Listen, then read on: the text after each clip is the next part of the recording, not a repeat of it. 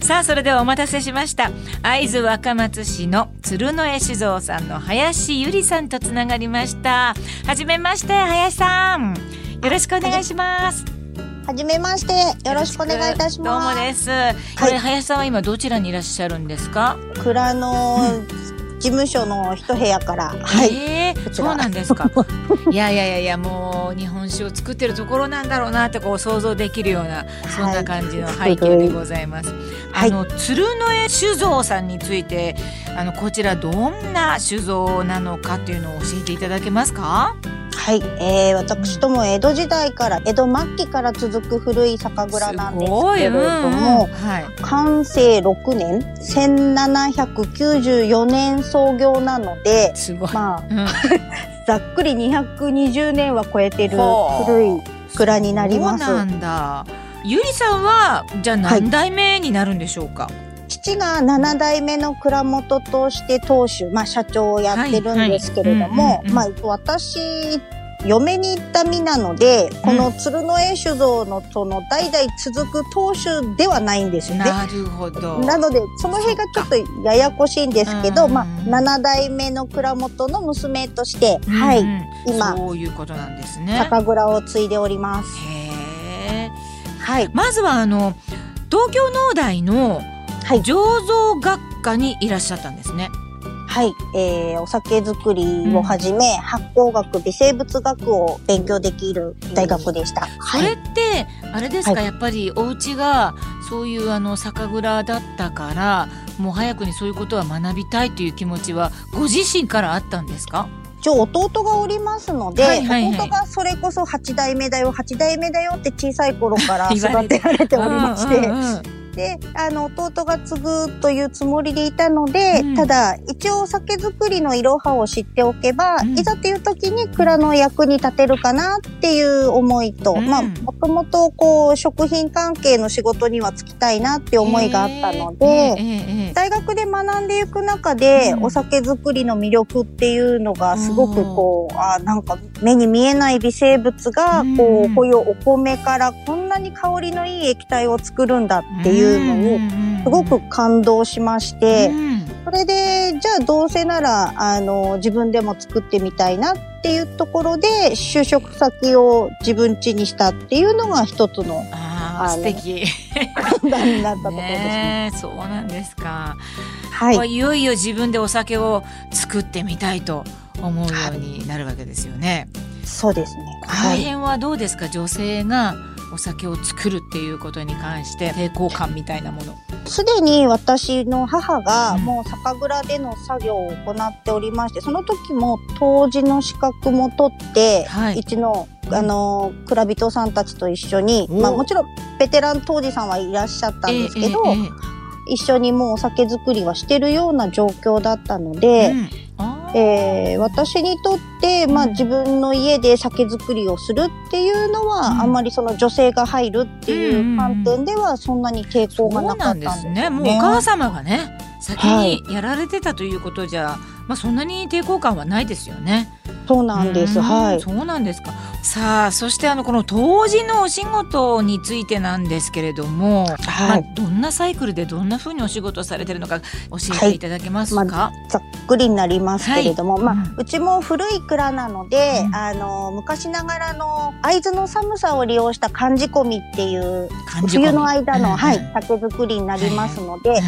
えー、だいたい10月の中旬ぐらいから春先の3月4月ぐらいまでがお酒を作る期間になります。はあはあはあ、はい。なので、まあ、要は新米が取れてからの酒造りっていうような形になるんですけれども、うんはいはい、で、大体1日のサイクルとしましては、うん、まあ、朝、まずお米を蒸しまして、うんで、それを今度あの、麹室っていう、まあ、蔵の中で唯一暖かい場所。他はもうものすごく寒いんですけど、うんうんうん、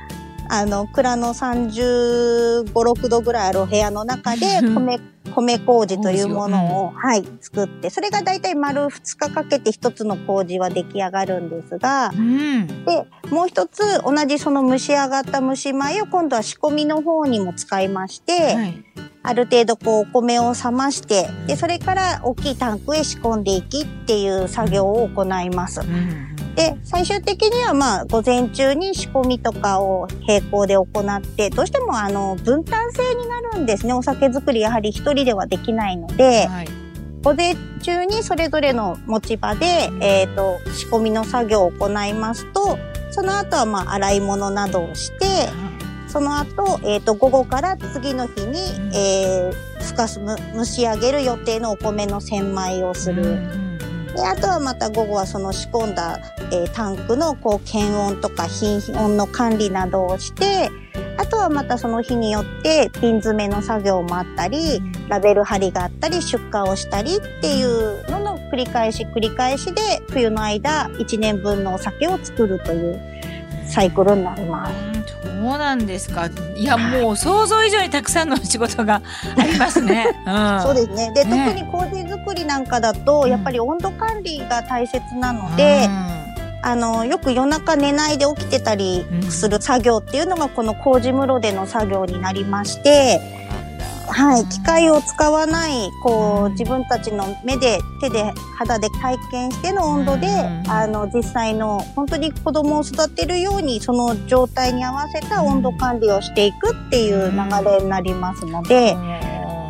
はい。大変、まあ、本当に微妙に繊細なお仕事で、ねそうですね。本当お酒は生き物って言われてますので、はい、大事に飲まなきゃなってすごい思います。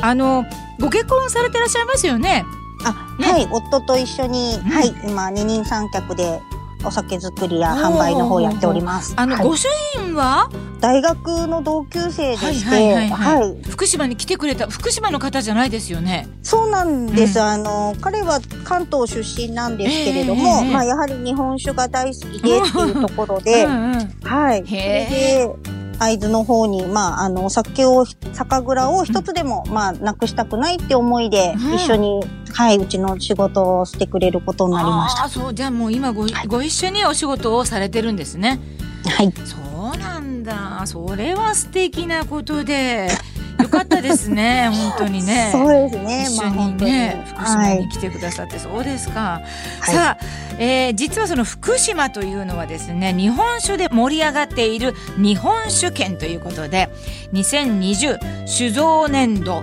全国新酒鑑評会で福島県の日本酒17銘柄が17銘柄が金賞に選ばれて全国初の8年連続で金賞受賞数日本一となったそうです。すごいですね、これ。あのお酒作りが上手な蔵がたくさんいるっていうのが福島県でございます。大体どれぐらいのあの酒蔵っていうかあるんですか？福島県自体は、えーと、今60軒ほどの酒蔵が。そんなに、はい、はい。えー新潟さんとか長野県のさんの方がもっと多い元数は、うん、はい多いですね。ほうほうほうそうなんだ。へえ。そして、えー、鶴の絵酒造の、えー、会津中将、はい、はい、こちらも去年金賞を受賞されまして、はい、ありがとうございます。ね、会津中将。はい。はい、そして2015年には日本酒の世界一を決める品評会。これ酒コンペティション、酒コンペティション。はい、はいえー、純米大吟醸の部でも会津中将純米大吟醸特上酒が1位に輝いたそうですね。はい、ありがとうございます。まあ、もう今すぐにでも飲みたいこの会津中将でございますが、はい、これどういった感じのお酒ですか？福島らしいお米の旨味をこう大事にこう生かした味わいを作るお酒として仕込みを行っておりまして、これはうちのやはりベテラン杜氏さんの、あの、酒井杜氏というものがいるんですけれども、宝珠報奨をいただいたりするぐらいのベテランさんで、まあ師匠なんですが。ベテランでおいくつぐらいの方ですか、酒井さんは。えっと、78になられます。なんかね、もうなんかちょっと絵が浮かぶよ、はい、想像できる。当時の、なんか厳しかったり怖かったりしますか？酒造りにはすごい真摯に向き合ってくださるんですけど、基本的にはもう懐の深い方で、なので、私がこの一緒にお酒造りできてるっていうのもやはり酒井当時さんあってのことだと思っております。ですか。すごい優しくてあったかい人柄がお酒の味になってるなって思うんですよね。そうですか。はい。米よし、水よし、そして寒い気候、で、またその作り手の思いっていうのが福島県の倉本さん、皆さん非常に、あの、とてもこう上手に活かして酒造りされていらっしゃって、皆さん横のつながりがすごい福島県の倉本さん仲がいいので。そうなんですか？そうなんなので非常に情報交換がとてもあのあの皆さん密にとってらっしゃるので、うんうんうん、こう皆さんがもうどうぞどうぞっていう感じでお互いの酒造りをこう皆さんに伝えていく、うん、そういうところがより福島県のお酒自体をこうレベルアップしてる一つのこう要因だと思います。あすごい